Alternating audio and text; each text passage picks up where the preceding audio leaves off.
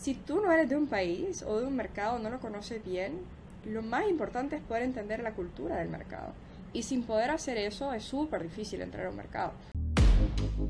Hola, soy Marcelo Segarra y esto es Creadores Podcast, el lugar ideal para aprender de marketing, e-commerce, startups y emprendedurismo, todo con herramientas y experiencias reales, prácticas y sencillas. Aquí te comparto mis aprendizajes y conversaciones con expertos, emprendedores y fundadores de startups que están impactando la TAM, todo para que puedas aplicarlas en tu día a día. Bienvenido. Hola creadores, bienvenidos a un episodio más del podcast. Mi nombre es Marcelo Segarra y el día de hoy les traemos a Ana Sofía Guzmán, quien es una de las cofundadoras de Binibi. Durante la entrevista tocamos acerca de su experiencia en Squarespace, que es una empresa SaaS um, en, el, en el ambiente e-commerce, y hablamos acerca de su experiencia en lo que es liderar equipos y expandir a nuevos mercados sobre cómo ella lideró esa expansión en Alemania. De ahí entramos a detalle acerca del approach que ella aprendió en Squarespace y de cómo lo hace ahora en, en eh, de cómo realizar entrevistas a usuarios para poder validar hipótesis y aprender sobre ellos. Realmente me parece una crack en todo lo que hace, en todo lo que nos comparte. Y por último, finalizamos eh, con lo que es su, experiencia en, en, en y la transición que ha tenido como emprendedora y mamá. Realmente me encanta este episodio. Estoy seguro que van a sacar muchísimos aprendizajes de, de esto, así que asegúrense de suscribirse a este canal de podcast, a este canal de YouTube. Déjenme saber qué piensan en los comentarios. Espero que disfruten esta entrevista tanto como yo. Hola Ana Sofía, ¿qué tal? ¿Cómo estás? Bienvenida a Creadores. Eh, muy bien, gracias. Gracias por invitarme a estar aquí. Eh, mira, Ana Sofía, la verdad, como te comentaba previo a la entrevista, emocionado de, de, tenerte. Eh, um, quisiera un poco arrancar la entrevista con, con la pregunta que eh, hacemos a todo todo speaker, todo fundador de startup que viene, eh, y es cómo te picó a ti el bicho emprendedor. Sí, claro. Eh, bueno, te cuento un poco más de mí para que te entendas cómo terminé donde estoy. Pero yo, yo soy del Salvador, yo crecí en El Salvador y yo crecí hablando dos idiomas. Hablaba español en casa y hablaba inglés en el colegio y eso me, me abrió un mundo de oportunidades. Me permitió estudiar en Estados Unidos, crear una carrera en Estados Unidos.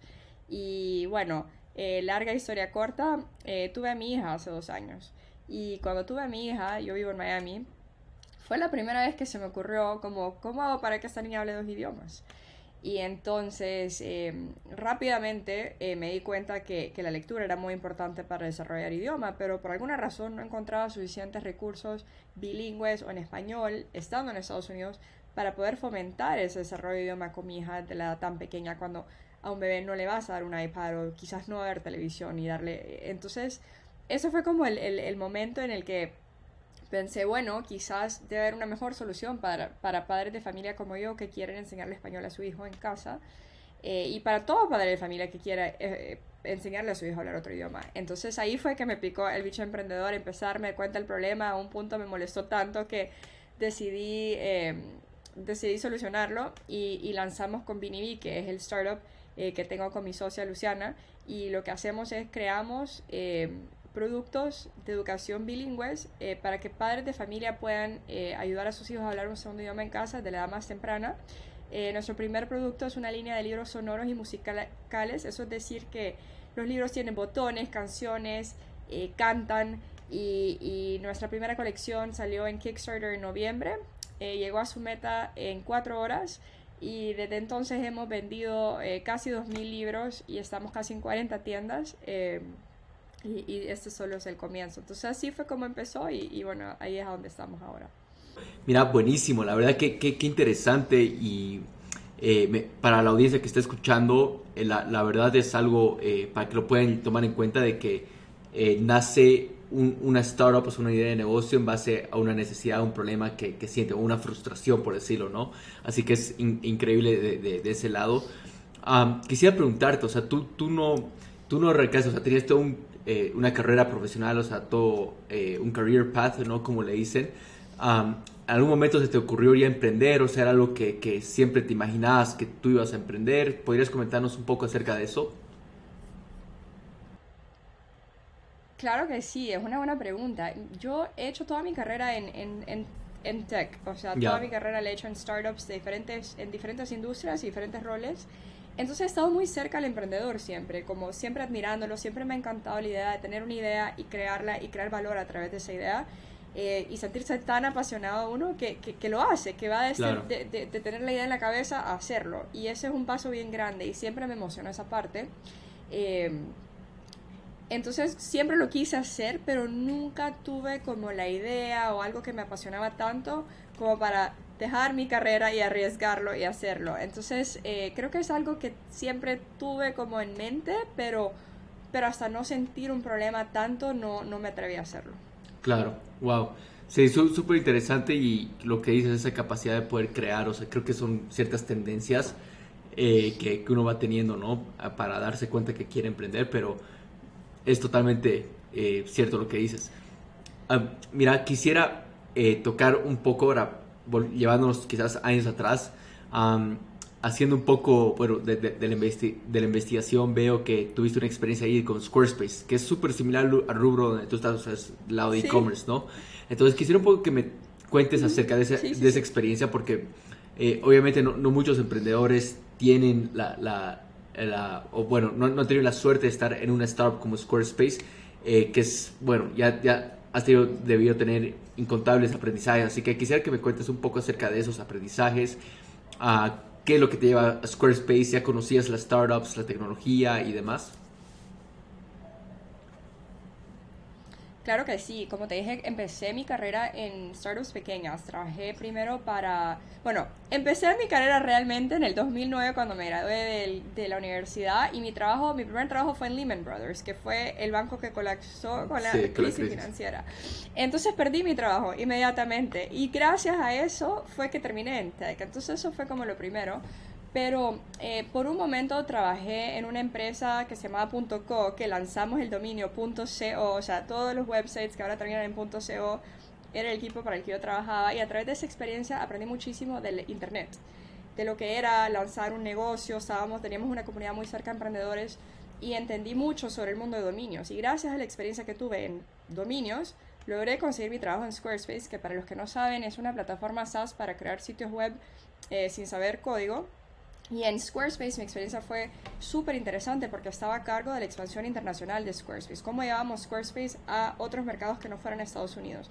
Y cómo hacíamos para entender qué necesitábamos cambiar del producto, cuál era la propuesta de valor, cómo se diferenciaba nuestro producto en Estados Unidos a, a los diferentes mercados a los que le estábamos apuntando. Entonces mis aprendizajes más grandes en Squarespace fueron eh, quizás dos.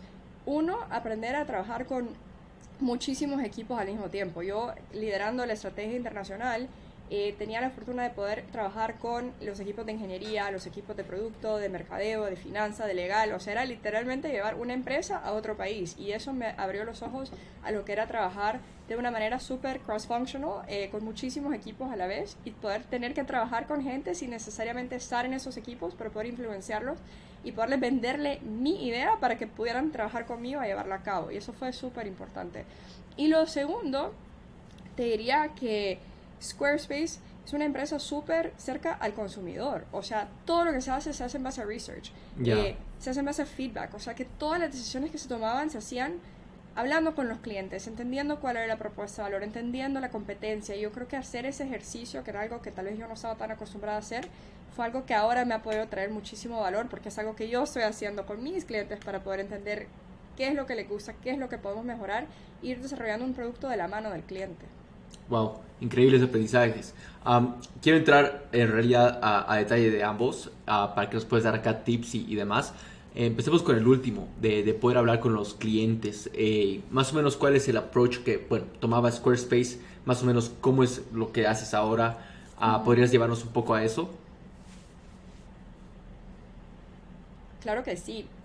Es más fácil de lo que uno piensa, eh, simplemente toma tiempo. Eh, es tan sencillo como pedirle a tu usuario su opinión. Entonces, en, en, Squarespace lo que hacíamos era, dependiendo del mercado al que íbamos a entrar, por ejemplo, estuve liderando nuestra expansión a Alemania por mucho tiempo entonces, eh, le escribíamos correos electrónicos, emails a los clientes diciéndoles, hey, por 25 dólares en Amazon, danos 30 minutos de tu tiempo. Y lo que hacíamos era crear un set de preguntas que le hacíamos a todos los clientes y con ese set de preguntas teníamos metas. Era, por ejemplo, entender la propuesta de valor, eh, la competencia y, y, lo que y, lo que el cliente quería mejorar del producto o lo que había que cambiar del producto, la localización del producto para ese mercado. Y entonces sabiendo cuáles eran las tres metas que teníamos con cada entrevista, se hacían las mismas preguntas y una vez ya hablas con 5 o 10 personas, vas viendo tendencias en lo que la gente te responde y así vas entendiendo realmente el mercado. Y, y es así de sencillo. Eh, te diría que lo, lo, importante es ser estructurado, eh, ser ordenado en el proceso y ser objetivo en el proceso. O sea, no meter la opinión de uno y, realmente solo escuchar. O sea, que nuestro rol era moderar las conversaciones y realmente escuchar al cliente. Y una de las cosas que, que, que aprendí fue que los clientes que, que, están cercanos al producto quieren decirte lo que piensan, valoran que tú les estés pidiendo su opinión. O sea que los clientes que nosotros les escribíamos querían hablar con nosotros y eso fue como un insight que, que, que, yo no tenía. Yo pensé que era como que, ah, nos están haciendo ese gran favor, lo cual sí lo estaban haciendo. Claro. Pero a la vez, ellos quieren ser escuchados por la empresa. Y justamente lo que nos decían, nosotros lo poníamos en el Product Roadmap. O sea que era, era bien cool saber que lo que se decidía realmente estaba viniendo de lo que estábamos viendo, no solamente en la data, porque sí se hacía un análisis de data, pero lo que nos estaba diciendo el cliente de manera eh, cualitativa. Claro. No, qué, qué, y ahora en, en hacemos lo mismo. Claro. ¿Y cómo, cómo, lo haces ahora? Igual ofreces un gift card de, de Amazon. Hacemos lo mismo, nosotros. Sí. Sí. a la gente le encanta Amazon, pero lo que nosotros lo que, bueno, lo hemos hecho en fases. Eh, la primera fase fue, bueno, para darte un poco más de contexto, nosotros lanzamos solo hace cuatro meses. Ya. O sea que las primeras fases de desarrollo de producto y de insights de consumidor eran de consumidores potenciales. O sea que nosotros lanzamos un Instagram el año pasado, antes de lanzar el producto, para ir creando una comunidad. A esa misma comunidad le íbamos dando las ideas, les decíamos, llénenos esta encuesta, le gusta esto, le gusta lo otro, y así fuimos como decidiendo lo que se fue, lo, lo, que terminó siendo nuestro producto, que ahora es una colección de cuatro libros, y ahora que ya lo vendimos, que ya tenemos clientes que ya lo han usado, lo mismo hacemos, les ofrecemos 25 dólares en Amazon por 30 minutos de su tiempo en el teléfono, y ahora, pero ahora es diferente, ahora es qué le gusta, qué no le gusta, qué podemos mejorar, qué más podemos hacer para ir entendiendo cómo se va evolucionando, el producto y, bueno, y cómo lo vamos mejorando. Buenísimo. Qué, qué, qué, qué buen tip. Y, bueno, para la audiencia que está escuchando, la, la verdad te, es algo que lo vemos un montón, ¿no? En los libros, todo lo que es hacer preguntas a los clientes y demás. Eh, pero muy pocos lo hacen. Y en mi mismo caso, igual, cuando arrancamos la, startup, la primera startup que, fracasó mía, ah, no lo hicimos, lo tomamos por hecho, ¿no? lo, lo, tomamos absolutamente por, por hecho y no hicimos ese tipo de preguntas. Entonces, eh, realmente ahí es súper necesario poder aplicar esto. y, bueno, ahí los insights que sacas es sin duda de demasiado valor. De ahí quisiera tocar un poco, pasándonos al segundo tema de los aprendizajes que nos contabas, el tema de poder trabajar con equipos eh, cross-functional, lo que dicen, ¿no? o sea, multifuncional. ¿Qué, qué, qué consejos podrías dar en ese caso para, para emprendedores que están empezando a armar equipos o tienen sus cofundadores que están en diferentes áreas? Eh, ¿Qué consejos podrías dar para poder trabajar bien de una manera ágil, eh, multifuncional? Sí, es una buena pregunta y es algo que me costó aprender. No creas que desde el principio lo entendí. Éramos 14 personas, eh, pero yo estaba en otro equipo. Pero para poder yo ir a otro mercado necesitaba convencer al de producto de que me creara el feature y necesitaba convencer al de legal que nos hiciera la estructura legal. Entonces había mucho, había mucha negociación dentro del proceso. Pero quizás lo que más aprendí, lo que más le recomiendo a cualquier persona haciendo en, este, en esta posición, es entender lo que motiva a los demás. Ya. Al principio fracasé, no me fue bien, porque yo trataba de que todo el mundo hiciera todo al mismo tiempo y, bueno, al final esa es tu meta, pero lo que realmente tenés que hacer es reunirte individualmente con cada persona, entender cuál es la, qué, en qué están trabajando, en qué prioridad cae esto en su, en su lista de prioridades, qué los motiva, qué necesitan ellos, hacia qué van trabajando, porque cada equipo al final del día tiene sus propias metas, sus propios recursos, sus propios todo es individual. Entonces, hasta no poder entender yo lo que motivaba a los diferentes equipos y alinear lo que yo necesitaba con lo que ellos necesitaban, eh, no fue hasta entonces que pude, que pude realmente mover estos proyectos de manera más rápida para adelante y tener, obviamente, siempre las metas súper claras eh, y, y, tratar al, al, aunque todo el mundo viene de diferentes equipos, tratarlos todos como un equipo que, que vamos hacia la misma misión. Entonces, eh, mucho, mucho management ahí de, de, esa parte. Claro. Y bueno, esto igual por, por, curiosidad de lo que nos comentabas un poco, eh, tú liderabas igual toda la, la, región, creo que era de Alemania que nos comentaste, y también me imagino que otras regiones en, su momento. ¿Cuáles, qué retos encontraste, digamos, entrando como, como hispana, bueno, conociendo ya sea el mercado de Estados Unidos, como también ya sea Latinoamérica y demás, yéndote a un país como, o sea, de, Alemania, ¿no? Liderando equipos para poder avanzar y, eh, eh, y expandir ahí. Bueno, el, el, el, reto más grande es cultural. Bueno, el reto más grande viene de dos lados. Para una empresa grande, eh, una expansión internacional, ya sea una expansión hacia un mercado que no es su mercado core, ya es un, es un reto gigante, porque empieza desde cómo están estructurados tus sistemas, tus equipos, tus prioridades. Expanderte a otro país, expanderte a un mercado que no es el tuyo, eh, es un proceso súper largo y para una empresa que es pública o una empresa súper grande, es un esfuerzo que, que, que, va a competir con, los, con las metas a corto plazo. Claro. Claro, porque tú no vas en, en, en, un, en tres meses, tú no vas a tú no vas a decir me expandí a este mercado, este proceso es largo y una vez te expandiste, ahí es donde empieza realmente el crecimiento, pero es tener paciencia de ese lado. Eh, y el otro reto es cultural. Eh, si tú no eres de un país o de un mercado, no lo conoces bien, lo más importante es poder entender la cultura del mercado. Y sin poder hacer eso es súper difícil entrar a un mercado. Eh, dándote un ejemplo con el que, dándote un ejemplo sencillo, en Estados Unidos para Squarespace la propuesta de valor era lanza tus sueños en línea. O sea, lanza tus sueños, como que haz tu sueño realidad con tu website, con tu empresa, con tu negocio, como que deja tu trabajo y vente y, crea tus sueños. Mientras que en España, digo, en, en, Alemania la propuesta de valor era bien como táctica, era, ok, me va a costar, no sé, 20 euros al mes y por 20 euros al mes voy a lograr X, Y, Z y el producto me va a dar esto y va a ser protegida mi data. Entonces entender esa diferencia eh, era sumamente importante para poder entender cómo íbamos a posicionar el producto, a quién, qué es del producto íbamos a, a, resaltar y destacar y era, era súper diferente. Y eso va a ser el caso para cualquier empresa en cualquier mercado que no sea el de ellos. Exacto.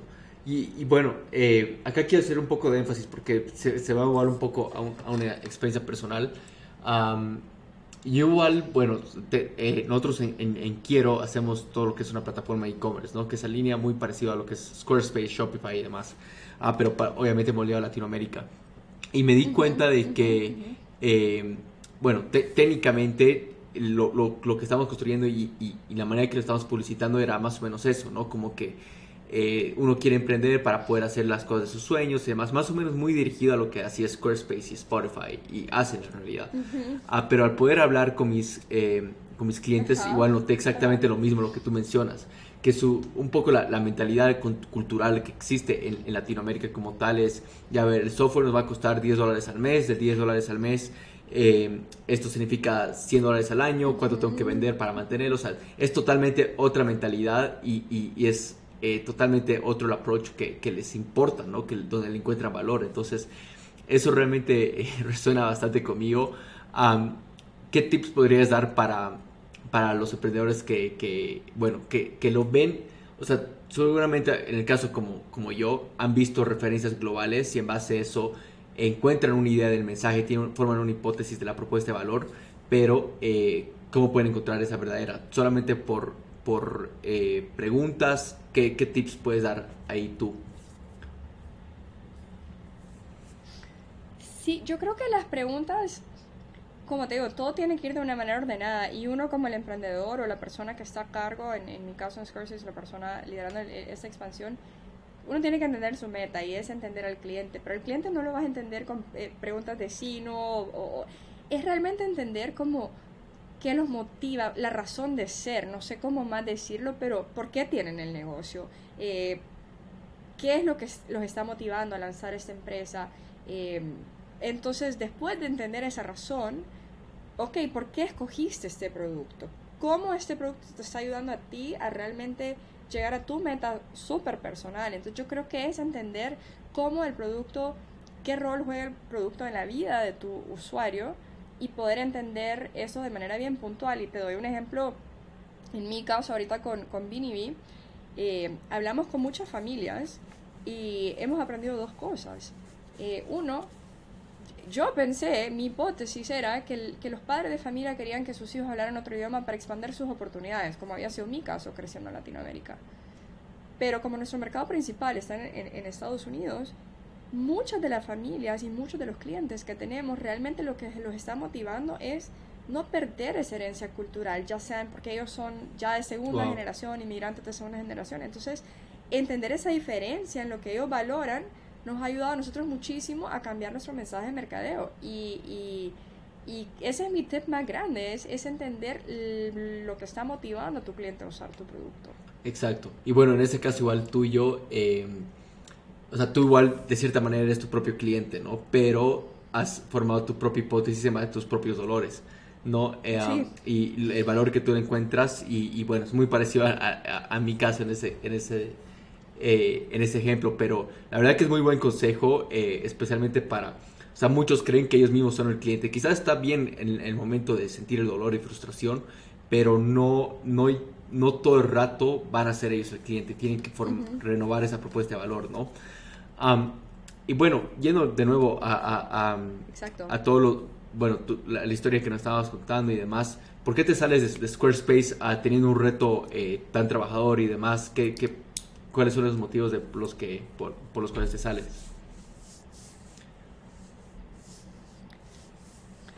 Sí, bueno, en ese momento estaba viendo Nueva York y realmente me, encanta la empresa, me encanta todo el mundo con el que trabajé, fue una experiencia espectacular. Eh, pero siempre, como te dije, había tenido el, como el querer emprender algo, querer emprender algo de alguna manera relacionado a Latinoamérica y, y mi esposo también en ese momento.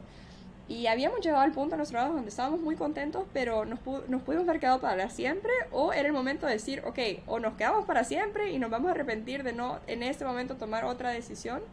Y eso fue, y al final eh, tuvimos a mí, eh, a nuestra hija, y en ese momento ya como que quería estar cerca, más, cerca de mi familia, eh, me mudé de Nueva York a Miami, donde vivo ahora, y, y, eso fue realmente lo que, lo que motivó ese cambio, pero, pero sí, como que llegué al punto donde sentí que había absorbido muchísimo, aprendido muchísimo ya con lo que me había llevado. Eh, pues gracias a eso realmente he podido, he podido encaminarme con, con el emprendimiento que tengo ahora, pero fue una decisión difícil.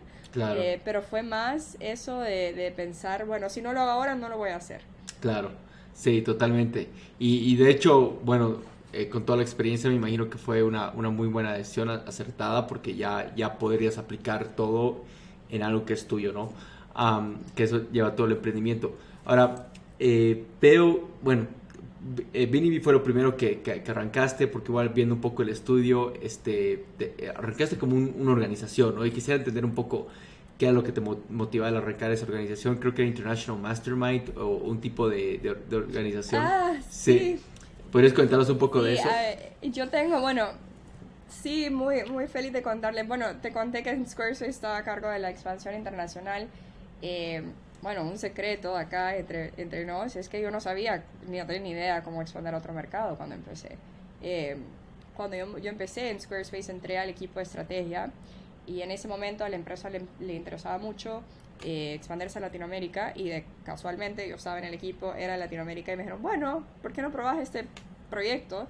Eh, y yo lo tomé obviamente porque para mí era una oportunidad increíble, pero no tenía idea de lo que estaba haciendo. Entonces, eh, y uno de los retos más grandes con los que me enfrenté fue lo que te mencionaba antes, que no es fácil, e, es, fácil decir, ah, vámonos a, Europa, abramos en Brasil, o sea, eso, eso no, no, no, lleva tanto trabajo, lo que lleva trabajo es convencer a todo el equipo ejecutivo, todo el equipo de producto, todo el equipo de ingeniería, legal, todo ese, ese proceso de del buy que se llama, eh, alinear todos los objetivos de la empresa y realmente movernos hacia esta meta. Y con eso enfrenté muchísimas dificultades. Entonces, como no había nadie, o sea, en Scorsese nunca se había hecho esto, eh, no había como un precedente de cómo hacerlo. Entonces lo que hice fue escribirle a gente en otras organizaciones que estaban haciendo lo que yo estaba haciendo para aprender. Y entonces eh, de ahí nació International Mastermind, que es hasta este día un networking group para expertos en expansión internacional en empresas de SaaS y e-commerce. Eh, y son líderes que se como, como yo que están, eh, que están básicamente emprendiendo dentro de sus empresas y llevando esto a nuevos mercados. Y era eh, International Mastermind lo que es, es un network ahora de, de, de todas estas personas que, que aprendemos uno de, o sea, it's a, network para aprender de cómo se hace esto y, y, y la, es un network muy confidencial, o sea, como todo lo que se platica es muy confidencial y es solo para apoyarnos mutuamente en lo que es esta labor dentro de estas empresas tan grandes. Claro. Entonces así fue como lo empecé y hasta ahora ya somos como tal vez unos 30 personas que nos reunimos cada dos meses para, para platicar de temas eh, muy puntuales y, y, y bueno, seguir adelante. Buenísimo, qué, qué, qué, interesante. Sí, me da curiosidad de más o menos de, de, de, dónde surgió la, idea misma, porque me parece increíble. Ahora, uh vamos un poco a, lo que es BNB. Um, ya nos comentabas un poco hace unos minutos de lo que eh, fue formar su MVP, formar un, un, poco acerca de la comunidad para poder hacerles preguntas. Y me parece súper interesante ese approach eh, de, de, cómo lo hicieron, porque fue de una manera de estar más cerca al cliente, ¿no? Entonces, eh, ¿qué, qué, qué, tips eh, tuvieras en base a lo que aprendiste formar un MVP de esa manera? No eh, sin tener un producto, de primero formar una comunidad en este caso. Sí, bueno, lo hicimos casi que como en paralelo, pero, pero fue súper útil para nosotros porque, a ver, es muy diferente trabajar en un producto SaaS a, trabajar en un producto físico. O sea, es una experiencia completamente diferente porque un producto SaaS lo vas evolucionando, eh, lo vas cambiando, lo puedes ir haciendo cambios, mientras que un producto físico es como que las decisiones que tomaste se quedaron contigo hasta vender ese producto. Eh, pero nosotros sabíamos que queríamos lanzar en Kickstarter. Hicimos un Kickstarter y para los que no saben lo que es Kickstarter es, una, es un crowdfunding platform a donde muchos emprendedores y creadores lanzan sus productos para, para obtener eh, funding para poder comprar los primeros, las primeras, las primeras porciones de su inventario. Y, pero todos los emprendedores que lanzan en Kickstarter tienen que llegar a una meta de financiamiento y si no llegas a la meta pues no te llevas nada. Entonces sabíamos que para ser exitosas en Kickstarter teníamos que no solamente llevar o sea, crear la comunidad antes para que esa misma comunidad nos apoyara, pero que esa comunidad estuviera súper emocionada del producto para que quisieran apoyar el Kickstarter. Entonces así fue como lo hicimos y, y mi tip más grande es hacerlo, uno nunca se siente listo, es raro empezar un Instagram en mi caso sin un producto. Es raro haberlo hecho, pero nosotros compartíamos parte del proceso y tenemos gente que nos empezó a seguir en julio del año pasado, en junio, que nos sigue todavía porque han conocido toda la historia. Entonces sienten como parte de, tu éxito, ese éxito de ellos, porque lo comparten contigo. Eh, pero mi tema grande es hacerlo antes de que uno se sienta listo porque vas aprendiendo. Ahí fue que aprendimos, fue el insight más grande que hemos tenido. Dos de los insights más grandes que hemos tenido han sido a través de esa comunidad y experimentar. Posteamos una cosa, nadie le daba like, al día siguiente posteamos otra. Y, y, y, ahora el Instagram es lo que más lleva tráfico a nuestra página web. Entonces, y seguimos aprendiendo. Tenemos una página todavía pequeña, pero, pero cada día vamos aprendiendo más del cliente y cada día lo vamos evolucionando y cada día vamos experimentando. Y este mes vamos a hacer otro experimento eh, y, bueno, así, así ese es mi, mi tip más grande, es, es gratis hacerlo. Eh, Instagram está disponible a todo el mundo. Tal vez Instagram no sea la plataforma para tu empresa o tu público, pero encuentra la que sea y, y, habla con ellos. Claro, qué, qué, qué buen consejo y, y, la verdad que eh, increíble, ¿no? Porque al final estás más, el que está más cerca del cliente y, lo escucha gana, ¿no? Y creo que va alrededor de esa, de esa idea, si es que logras construir en base a escucharlos y es bueno, y, es una, una metodología ágil. ahora hablando un poco acerca de e-commerce eh, y bueno, eh, emprendimiento y todo, específicamente el lado de Binimi, ¿qué retos has encontrado tú eh, primero arrancando en Estados Unidos? ¿no? Porque los retos de, que normalmente tenemos de fundadores, obviamente que, que, que vienen a, creadores, técnicamente ellos venden en un lado de la TAM, ya sea en Bolivia, ya sea en México eh, y demás, ¿no? Colombia. pero en Estados Unidos creo que es otro, es lógicamente otro mercado, es mucho más difícil penetrarlo, y igual tenido emprendimientos ahí. Es mucho más costoso, especialmente que, que, yo soy un tipo de emprendedor que me gusta testear eh, corriendo un poco de publicidad, lanzando un poco de, de, de, de Facebook Ads o Google Ads ah, y recibir um, feedback súper rápido, ¿no? Que en Latinoamérica es súper... En, en, Latinoamérica es de una manera súper eh, más económica de hacerlo, pero en Estados Unidos no, no, no, no es lo mismo, ¿no? Entonces quisiera un poco entender esos retos de, de tu lado. Si nos podrías comentar un poco de esos retos emprendiendo, uh, testeando, validando, qué cosas igual haces, ¿no? Para, para hacerlo. Sí, buena pregunta. Y creo que en verdad emprender es difícil y emprender en cualquier mercado es difícil. O sea que eh, creo que tenemos los mismos retos que, han, que, han, que, que, tienen emprendedores que están basados en Latinoamérica. Pero para nosotros, bueno, lo primero que hicimos fue, fue formar la comunidad y lanzar el Kickstarter. Y creo que el Kickstarter para nosotros fue algo que o sea, nos daba como, nos daba un poco de miedo, honestamente, que no nos fuera bien. Entonces hicimos todo lo posible para que nos fuera bien. Y en ese proceso nos obligó a, a, entender el posicionamiento, como que Kickstarter eh, como que te fuerza casi que a, hacer un montón de decisiones, a crear un montón de, de materiales de mercadeo, a testear campañas en línea, o sea, te, te, obliga a hacer tantas cosas porque lo tienes que hacer tan rápido porque tenés esta meta súper, súper puntual. Entonces, de muchas maneras eso nos ayudó a lanzar el sitio web, tomarle fotos al producto, testear en Instagram diferentes mensajes eh, ponerle un poquito de dinero a Google Ads porque queríamos crear una, una lista de, de, subscribers a nuestros correos para poder ir creando esa lista de gente para que, que, nos apoyaran durante la campaña. Entonces creo que el reto de empezar como de, de cero eh, para nosotros no fue, lo hicimos de manera un poco más gradual porque, porque teníamos esa comunidad en Kickstarter, pero eh, Estados Unidos es un país enorme y lo que hemos hecho es eh, usar el, el, word of mouth, o sea, todo lo que hemos vendido casi que ha venido por que alguien nos ha referido o lo ha visto y le ha gustado, porque no tenemos el presupuesto eh, para, para estar haciendo mucho en mercadeo, pero lo otro que hemos hecho, eh, nos hemos enfocado en las ciudades con la densidad de hispanohablantes más altas, entonces cuando hacemos algún tipo de esfuerzo, ya sea tratar de entrar a una tienda o hacer un partnership con un influencer, eh, nos aseguramos que sea en un mercado como Miami o Los Ángeles o Houston o Chicago, a donde sabemos que hay muchas personas que hablan español.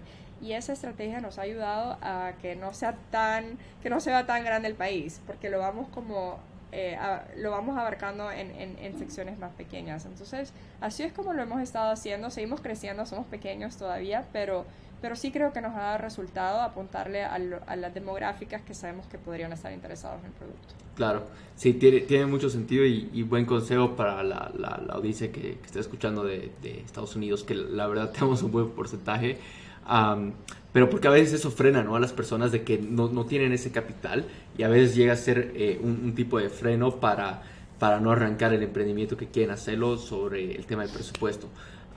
¿Ustedes lograron levantar capital, algún tipo de ronda o están siendo 100% eh, bootstrap?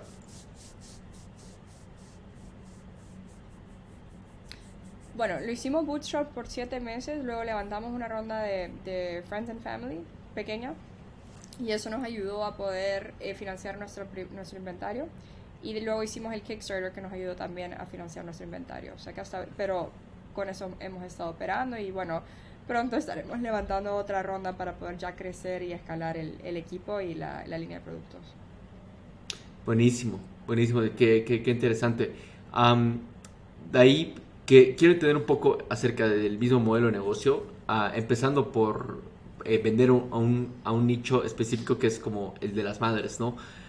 y eso siempre me, me, me parece increíble, eh, por un lado, y es más, quisiera por eso entrar, que la, que la audiencia lo pueda escuchar, porque en este caso, si bien el producto eh, para ustedes es el, los libros, que es para los niños, lógicamente los niños no van a comprarlo, ¿no? Entonces es obviamente la, madre es a la madre o al padre en este caso que tienen que, que publicitarlo.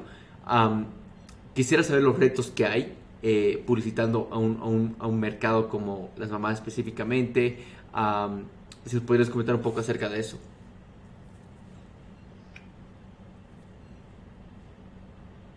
Sí, claro que sí. Bueno, es un mercado con el que yo no estaba tan familiarizada antes, pero eh, una de las, bueno, uno de los retos más grandes es que estás compitiendo con miles de productos, pero la ventaja que tiene nuestro mercado, como le estamos apuntando a madres con hijos entre la edad de 0 a 36 meses, es que ese público en específico le compra, especialmente si es su primer hijo, está dispuesto a gastar más en, tu, su hijo, a comprarle productos que Eh, no solamente sean educación, o sea, que tengan la base de educación, pero que también nos entretenga. Entonces, ya que sabemos que están más dispuestos a gastar más en este segmento de producto, ahí es donde nosotros estamos como, eh, bueno, en eso estamos enfocadas.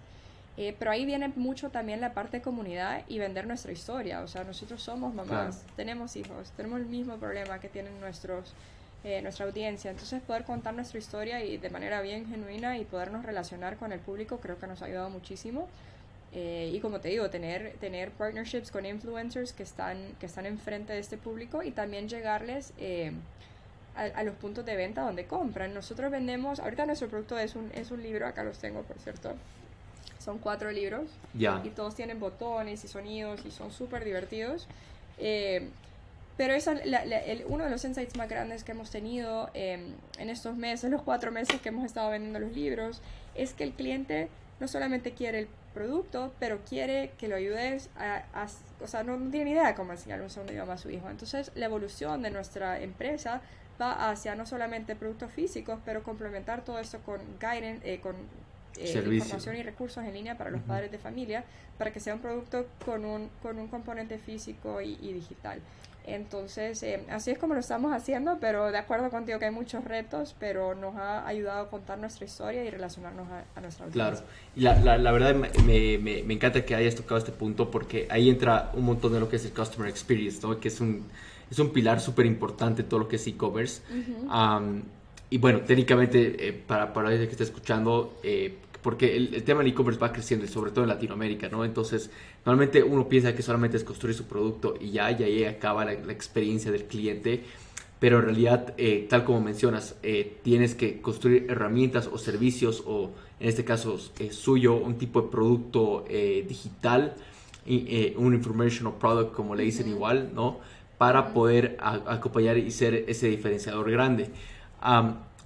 ¿Qué, qué, cómo han ido desarrollando ustedes todo este tema del Customer Experience? Eh, ¿Cómo lo han ido aplicando? ¿Podrías dar los tips igual, en este caso para los clientes, para eh, cómo pueden ver qué otras cosas necesitan crear en ese caso? ¿no? Eh, me imagino que aquí entra de nuevo un poco de las preguntas, me imagino que pueden entrar otras cosas, así que coméntanos un poco de eso. Claro que sí, bueno, como te comenté, nosotros hacemos mucho esfuerzo por escuchar al cliente y hicimos una ronda de, de, entrevistas a clientes hace poco y nos fuimos dando cuenta que lo que querían encima del producto, como te comenté, es recursos, como cómo hago esto en casa, cómo leo el libro, a qué edad le, le, le puedo hablar otro idioma a mi hijo, desde cuándo, o sea, hay tantas preguntas que tiene un padre de familia.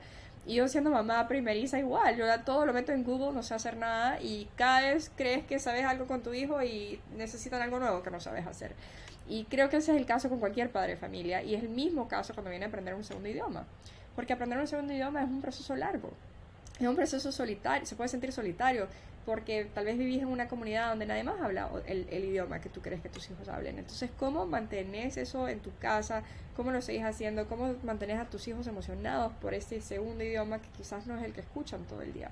Entonces, eh, entendiendo que los padres de familia quieren eso, eh, estamos trabajando toda una parte de recursos en línea en nuestro sitio que vamos a ir probando. O sea, son diferentes tipos de recursos. Estamos trabajando con educadores para desarrollar para darte un ejemplo, guías para los libros, cada libro va a tener un guía, audio para los libros, para que los quieran no solamente leer, pero escuchar, em, dándoles eh, también clases a los clientes, ofreciendo muchísimos recursos en línea, empezando promocionándolo por correo, por email, porque es el recurso que tenemos ahorita, luego poniéndolo en un blog, luego creando eh, una sección del sitio web donde puedan entrar los clientes, pero realmente haciendo pequeños tests con lo que ya tenemos, poniéndoles un montón de diferentes opciones enfrente para ir entendiendo lo que quiere el cliente, eh, ir segmentando ya las audiencias. Entonces lo primero que sabemos es que quieren recursos. Lo que ahora no sabemos es, una vez les pongamos los recursos enfrente, cuáles van a ser.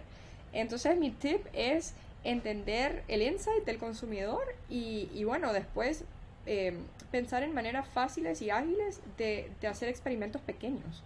Eh, y nosotros no tenemos una audiencia gigante de, de, email subscribers, pero con lo que tenemos podemos correr surveys, podemos ver quién abre un correo, quién no abre, hacer subject lines diferentes, diferentes imágenes. O sea, hay un montón de maneras de hacer A-B testing con los, con los recursos que uno ya tiene enfrente, eh, solo es de darle prioridad y hacer el tiempo para, para, para hacerlo.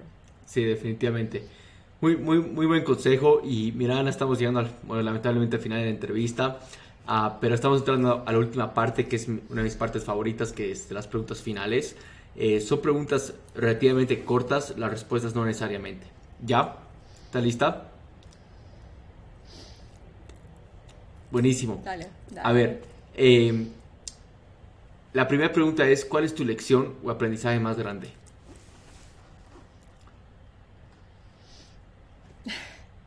Una pregunta difícil. Eh, siento que todos los días estamos aprendiendo. Pregunta, creo que mi, mi, mi, mi aprendizaje más grande es tener confianza en uno mismo.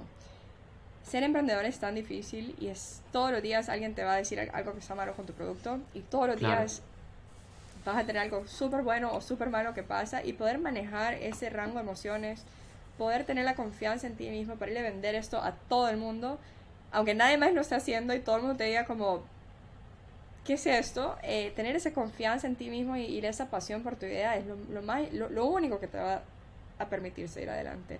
Porque los retos vendrán todos los días y todos los días más grandes, pero, pero poder enfrentarlo con, con esa confianza y es, eh, para mí ha sido el, reto, el aprendizaje más grande. Definitivamente. Sí, de hecho hay que saber controlar y, y- saber que hay una montaña rusa de, de emociones, up- highs and lows, ¿no? Como dicen. Así que increíble, buen consejo. Ajá. Y bueno, buena lección y que lo compartiste. Am, nos vamos con la segunda que es cómo cuidas tú tu salud mental. Y esto igual me voy porque por un lado imagino que igual es un gran reto ser una mamá reciente, este, emprendedora. Am, entonces, bueno, ¿cómo cuidas tu salud mental? Sí, es algo con el que yo he estado pensando mucho en este, en este tiempo porque creo que es algo que descuidamos los fundadores porque creemos que no tenemos el tiempo para darnos tiempo. Y, realmente he estado en esa, en, esa situación donde digo, no tengo tiempo para, para hacer nada más que seguir haciendo esto, pero realmente al final uno se quema. Para mí es asegurarme que todos los días tengo un tiempo con mi hija, me encanta estar con ella, verla, o sea, jugar con ella un rato en la tarde eh, y hago tiempo para eso en mi horario. Eh, correr, me gusta correr en las mañanas. Ya. Y los fines de semana tomar un, tomarme un día donde yo descanso, veo a mis amigos, hacemos algo que te quita totalmente la atención a tu, a tu día a día. Sí, sí, definitivamente buena, buena rutina y eso de desconectarse es súper importante. Nos vamos a la otra pregunta que es ¿qué hábito o skill estás trabajando ahora y por qué? Eh, te diría que manejar equipos y management eh, y, y- y manejar mi tiempo. Eh, es uno de los retos también más grandes que he enfrentado. Creo que siempre había escuchado eso, que ah, lo más difícil es manejar el tiempo. Realmente nunca lo había enfrentado de la manera en la que lo estoy enfrentando ahorita y, y manejar a un equipo y mantener a personas motivadas y también manejar mi tiempo eh, es algo en lo que estoy trabajando. Sí, sí, de, de, de hecho, y esto igual va para la audiencia, eh, cuando uno está trabajando creo que no tiene esto tan como este problema, ¿no? O sea, seguro cuando estás en Squarespace manejar tu tiempo era mucho más fácil, pero cuando estás emprendiendo y, y, eh, tú tienes que ser súper disciplinado, es súper difícil, eh, o sea, es fácil desconcentrarse en cosas que no importan, en cosas que no son prioridad, ¿no? Entonces, por lo menos es un poco de cuestión de mi experiencia y, y de hecho el time management y, y cómo priorizar es súper, súper clave eh, y un skill importante. Acá nos vamos a la otra pregunta que es ¿cuál fue tu mejor inversión? Y esto me voy en cuestión de tiempo, algún curso, algún libro, eh, alguna vacación.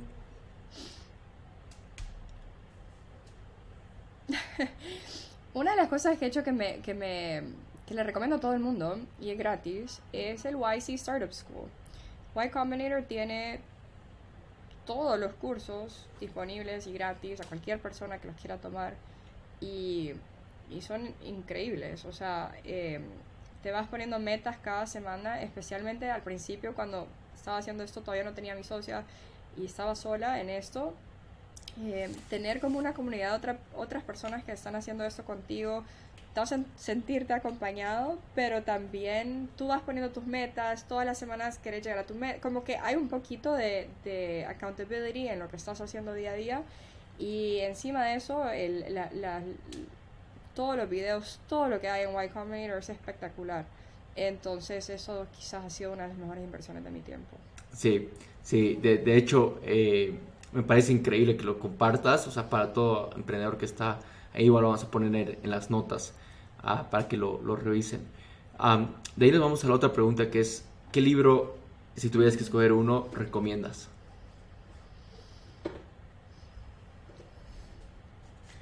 Em, recientemente leí dos que recomendaría. Bueno, uno, eh, Radical Candor de Kim Scott es un libro de management y me encantó.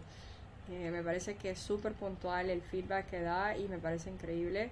Y el otro es em, Never Split the Difference de Chris Voss, que te enseña cómo negociar y cómo no dejar nada por, por fuera. Y, y es bien interesante porque siento que uno como emprendedor a veces se siente como el que no tiene leverage o no tiene quizás no tiene como la parte dominante de una negociación, pero creo que uno se tiene que recordar de que sí lo tiene y, y cómo manejar esas conversaciones es súper importante.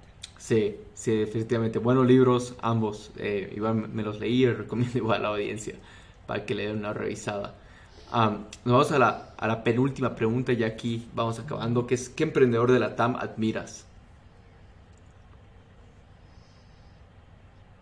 Los admiro a todos porque sea donde estén, eh, todos han trabajado bastante. Eh, pero tengo dos amigas haciendo algo bastante increíble. Eh, María Vélez, que es la fundadora de Crack the Code, me parece espectacular su misión. Y también Gina Gotthilf, que es una de las fundadoras de Latitud. ambas están trabajando tanto por no solamente avanzar sus misiones, pero apoyar a, cualquier emprendedor y, y, especialmente mujeres. Y las admiro y las respeto mucho por eso. Sí, definitivamente de ahí nos vamos con la última pregunta, que si tuvieras que poner una frase en una valla publicitaria, o sea, en un billboard, para que millones de personas lo vean, ¿qué diría? Pero en que, como en cualquier, oh. como en cualquier contexto. Sí, sí, un, mensaje, mensaje para darles ¿no? a personas, que no sea publicitario. Just do it. Uno se arrepiente más de lo que no hace de hacer algo que tal vez no funcione. Sí, sí, definitivamente. No, eh, creo que muchos tenemos ese, ese arrepentimiento de, no haberle hecho más de lo que es fracasar en algo. Así que gracias Ana Sofía, la verdad te quedo súper agradecido por todo lo que nos has compartido. ha sido muy, muy buena experiencia todas las que has tenido desde yendo en Squarespace, fundando la organización y, bueno, me, gusta lo que hacen en, en, en eh, y, bueno, la, verdad les deseo todo lo mejor y esperamos tenerle en unos, tenerles de vuelta eh, acá en el Creadores en unos meses y suerte con todo. Muchísimas gracias, fue un honor estar acá. Gracias Marcelo. Gracias por escuchar este episodio. Si te gustó nuestro contenido y sacaste valor, regálanos una reseña, una calificación y suscríbete a nuestro podcast y canal de YouTube. Esto nos permitirá traer y llegar a los mejores expertos y emprendedores de la TAM, como también llegar a más personas con ganas de llevar su vida al siguiente nivel como tú. Ayúdanos a formar una comunidad de gran impacto. Y si no pudiste tomar nota de algo importante, no te preocupes, lo hicimos por ti. Visita los show notes del episodio en nuestra página web creadorespodcast.com. Y si estás buscando más formas de aprender, emprender y expandir tus conocimientos acerca del marketing, startups, emprendedurismo o e-commerce, aquí te dejo dos formas gratuitas de cómo hacerlo. 1. Únete a nuestra comunidad de Quiero Emprender en Facebook. 2. Síguenos en Facebook, Instagram, TikTok y LinkedIn.